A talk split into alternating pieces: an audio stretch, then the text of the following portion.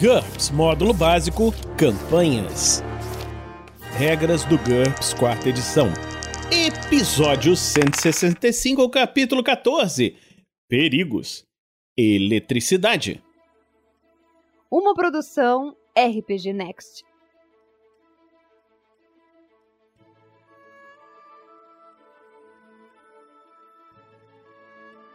Fala galera, bem-vindos a mais um Regras do GURPS, quarta edição.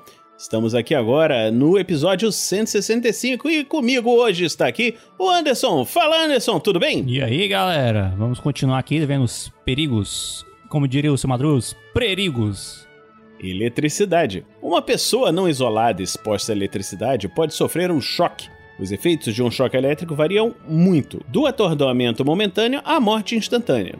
Essa sessão ajuda o mestre a determinar os efeitos de um choque durante a aventura. Se um ataque ou cenário específico apresentar regras diferentes, elas invalidam as apresentadas aqui. Todo dano elétrico faz parte de uma dessas duas classes, não letal ou letal. Contra as duas classes, armaduras de metal, por exemplo, armadura de placas, confere apenas RD1. Além disso, se o usuário estiver em contato com a Terra, ele pode até mesmo atrair ataques elétricos, conferindo ao atacante um bônus adicional de mais 2 na jogada de ataque. Dano elétrico não letal.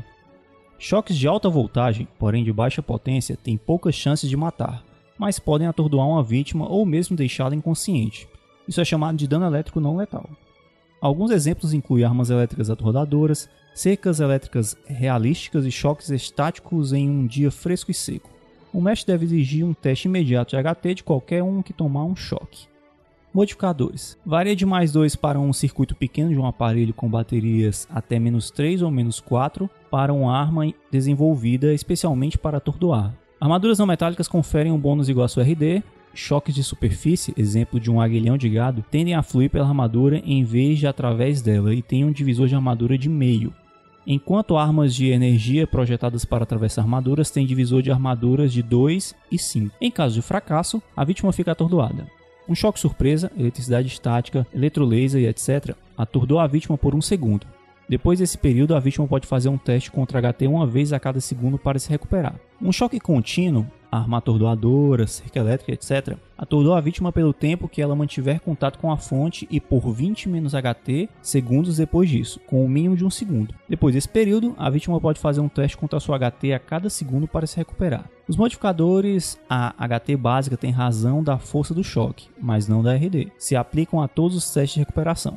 Fratura eletromuscular, FEM. Algumas armas de alta tecnologia têm uma corrente tão potente que é capaz de induzir uma convulsão. O teste HT sofre uma penalidade de menos 5 e se a vítima fracassar, ela cai no chão e fica paralisada em vez de simplesmente atordoada. Em caso de sucesso, os efeitos são os mesmos descritos acima. Dano elétrico letal. Choques de alta potência cozinham a carne e causam dano real. Eles são capazes já até de parar o coração da vítima. Isso é chamado de dano elétrico letal. Alguns exemplos incluem cabos grossos de transmissão, raios mágicos e meteorológicos e cercas elétricas cinematográficas. Choques elétricos letais causam dano por queimadura, que varia de 1D-3 a 3D em situações domésticas, até 6D ou mais para raios, linhas de transmissão, etc. Uma vítima que sofrer qualquer dano deve fazer um teste HT com uma penalidade de menos 1 para cada 2 pontos de dano sofrido. Em caso de fracasso, ela perde a consciência enquanto estiver em contato com a corrente, e por 20 menos HT minutos depois disso mínimo de um minuto. Ela também sofre uma penalidade de menos 2 no DX por mais 20 menos HT minutos depois que se recuperar. Um fracasso por uma margem de 5 ou mais ou uma falha crítica resulta em uma parada cardíaca. Veja condições fatais que nós falamos anteriormente. Danos elétricos letais também provocam efeitos de sobretensão em vítimas que possuam a desvantagem elétrica. Nós já vimos anteriormente. Só curiosidade, é que o GURPS, diferente de outros sistemas, ele considera elétrico como um dano de queimadura. É, de fato, é por isso que quando o pessoal né, fica muito tempo grudado na tomada, quando você vê lá, tá a mão preta, né, que queimou. Uhum. É, em outros sistemas, não. É, elétrico é um tipo de dano. É só uma curiosidade mesmo. Mas com a, com a diferença de que, no caso de danos letais de alta tensão, etc., você pode, além do dano, ter uma parada cardíaca. Exatamente. Né? O que é realista. Lesão localizada. Ataques que não afetam todo o corpo do alvo, incluindo a maior parte dos ataques mágicos de eletricidade, provocam dores e queimaduras, mas não levam à inconsciência ou à parada cardíaca. Trate-os como danos por queimadura normais, exceto que a vítima deve fazer um teste de HT com uma penalidade de menos 1 para cada 2 pontos de dano sofrido. Em caso de fracasso, ela fica atordoada por um segundo. Depois desse período, ela pode fazer um teste contra HT uma vez a cada segundo para se recuperar. Se o ferimento for na mão ou no braço, a vítima deve fazer um teste de vontade para não deixar cair o que quer que estivesse segurando naquela mão. Uma advertência. GURPS adverte. Não coloque o dedo na tomada, menininha. Em jogo marítimo, um indivíduo a bordo de uma embarcação, exceto embarcações grandes e modernas com estabilizadores de movimento, em alto mar deve verificar se sofre enjoo marítimo no primeiro dia de viagem. Utilize as mesmas regras representadas na desvantagem enjoo, que já foi visto na página 137, exceto que se o indivíduo não tiver esta desvantagem, ele faz o teste contra mais 5, HT mais 5. E em caso de sucesso, com a margem de 5 ou mais, ou num sucesso decisivo, ele não sofre nenhum efeito prejudicial. Frio. Frio pode ser fatal, mas apenas a magia ou a superciência são capazes de produzir frios intensos o bastante para causar dano em combate.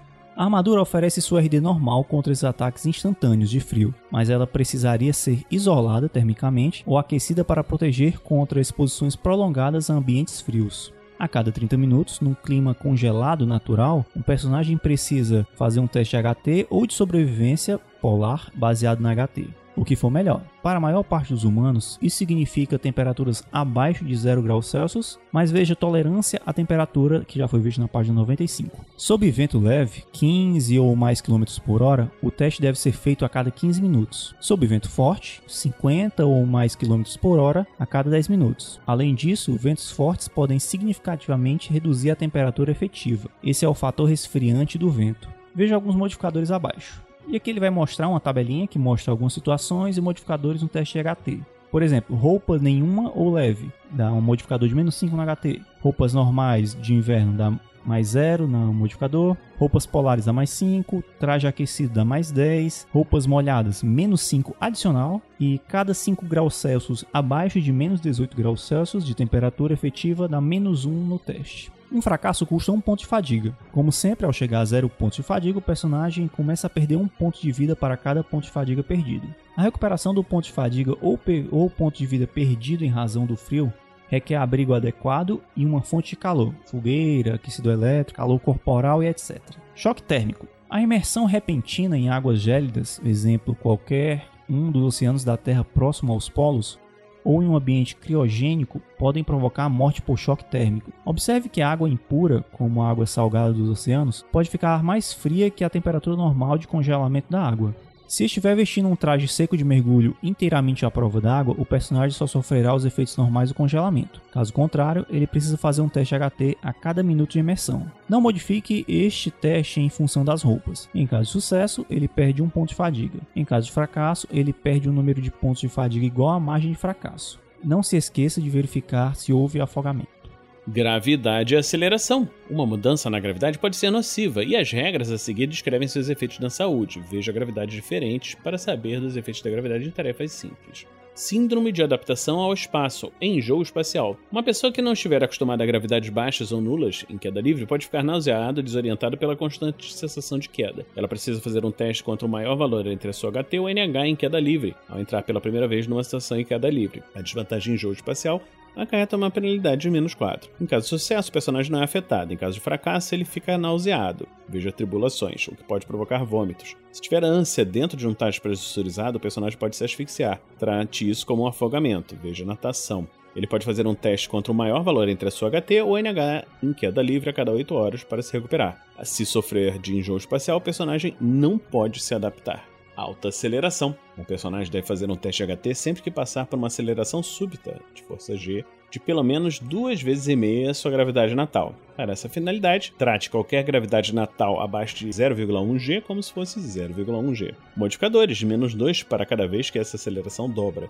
menos 2 para 5 vezes a gravidade natal, menos 4 para 10 vezes assim por diante, mais 2 se estiver sentado ou deitado e menos 2 se estiver de cabeça para baixo. Em caso de fracasso, o personagem perde uma quantidade de pontos de fadiga igual à sua margem de fracasso. Em caso de falha crítica, ele também fica cego por 10 segundos vezes sua margem de fracasso. Uma aceleração súbita pode jogar o personagem contra um objeto sólido. Se isso acontecer, trate como uma colisão um objeto a uma velocidade igual a 10 vezes a força G de aceleração. Pressão. Aventureiros têm mais chance de encontrar pressões extremas em atmosferas superdensas. Veja a pressão atmosférica a seguir, que nós vamos falar no próximo episódio. Ou em profundezas aquáticas, onde a pressão aumenta em aproximadamente uma atmosfera a cada 10 metros de profundidade. Pressões acima da pressão nativa, uma atmosfera para humanos, não são imediatamente letais, mas apresentam riscos sérios. Acima de duas vezes a pressão nativa, o personagem arrisca sofrer a doença de descompressão, que nós vamos ver em breve. Se passar por uma pressão mais de duas vezes acima da sua nativa e depois retornar à pressão normal, com resistência à pressão 1, a doença de descompressão normalmente só se torna um risco depois de retornar de uma pressão mais de 10 vezes maior que a pressão nativa. Com resistência à pressão 2 ou 3, o personagem é imune à doença de descompressão. Acima de 10 vezes a pressão nativa, o personagem pode ser esmagado. Na exposição inicial e a cada minuto que segue, ele precisa fazer um teste HT com um bônus básico de mais 3, mas há uma probabilidade de menos 1 para cada acréscimo de 10 vezes a pressão nativa. Se ele fracassar, sofre uma quantidade de pontos de dano igual à margem de fracasso. Se o personagem tiver um modificador de tamanho de 2 ou mais, multiplique o dano pelo modificador de tamanho. O indivíduo com a resistência à pressão 2 deve ler essa regra como acima de 100 vezes a pressão nativa, e penalidade de menos 1 para cada acréscimo de 100 vezes a pressão nativa. Com resistência à pressão 3, o personagem é imune aos efeitos da pressão. Doença de descompressão. Quando o personagem respira o ar comprimido, exemplo se estiver usando equipamento de mergulho, seu sangue e seus tecidos absorvem parte do gás nitrogênio do ar comprimido. Quando ele retorna à pressão normal ou faz a descompressão, este nitrogênio escapa, formando pequenas bolhas no sangue e nos músculos. Isso pode resultar em dores nas juntas, acessos de tontura e possivelmente em morte. Esses sintomas são conhecidos como doença de descompressão. Uma pessoa se arrisca a sofrer a doença de descompressão quando retorna à pressão normal depois de estar em um ambiente com pressão acima de duas vezes sua pressão nativa, ou 10 vezes a pressão nativa se ela tiver resistência à pressão 1. Para evitar isso, ela precisa fazer a descompressão lentamente, passando algum tempo em pressões intermediárias para permitir que o nitrogênio escape sem prejuízo à saúde. Mergulhadores e alpinistas usam tabelas precisas para determinar períodos de descompressão com base no tempo passado em uma determinada pressão. Para fins de regras, até 2 ATM, aproximadamente 10 metros de profundidade em água, um personagem pode operar por qualquer quantidade de tempo e retornar sem problemas. Até 2,5 ATM, 15 metros de profundidade, um humano pode operar com segurança por até 80 minutos e retornar sem precisar de uma descompressão lenta. Pressões maiores reduzem o tempo de segurança sem descompressão lenta. A 4 ATM, 30 metros de profundidade, o tempo é de aproximadamente 22 minutos em 5,5 ou mais ATM, mais de 45 metros de profundidade, não há período seguro. A descompressão segura envolve uma vagarosa diminuição na pressão, seja naturalmente, exemplo, um mergulhador deliberadamente levando horas para voltar à superfície, ou em uma câmara de descompressão. O tempo necessário aumenta tanto com a pressão quanto com o tempo de exposição. Ela pode levar muitas horas ou até mesmo dias.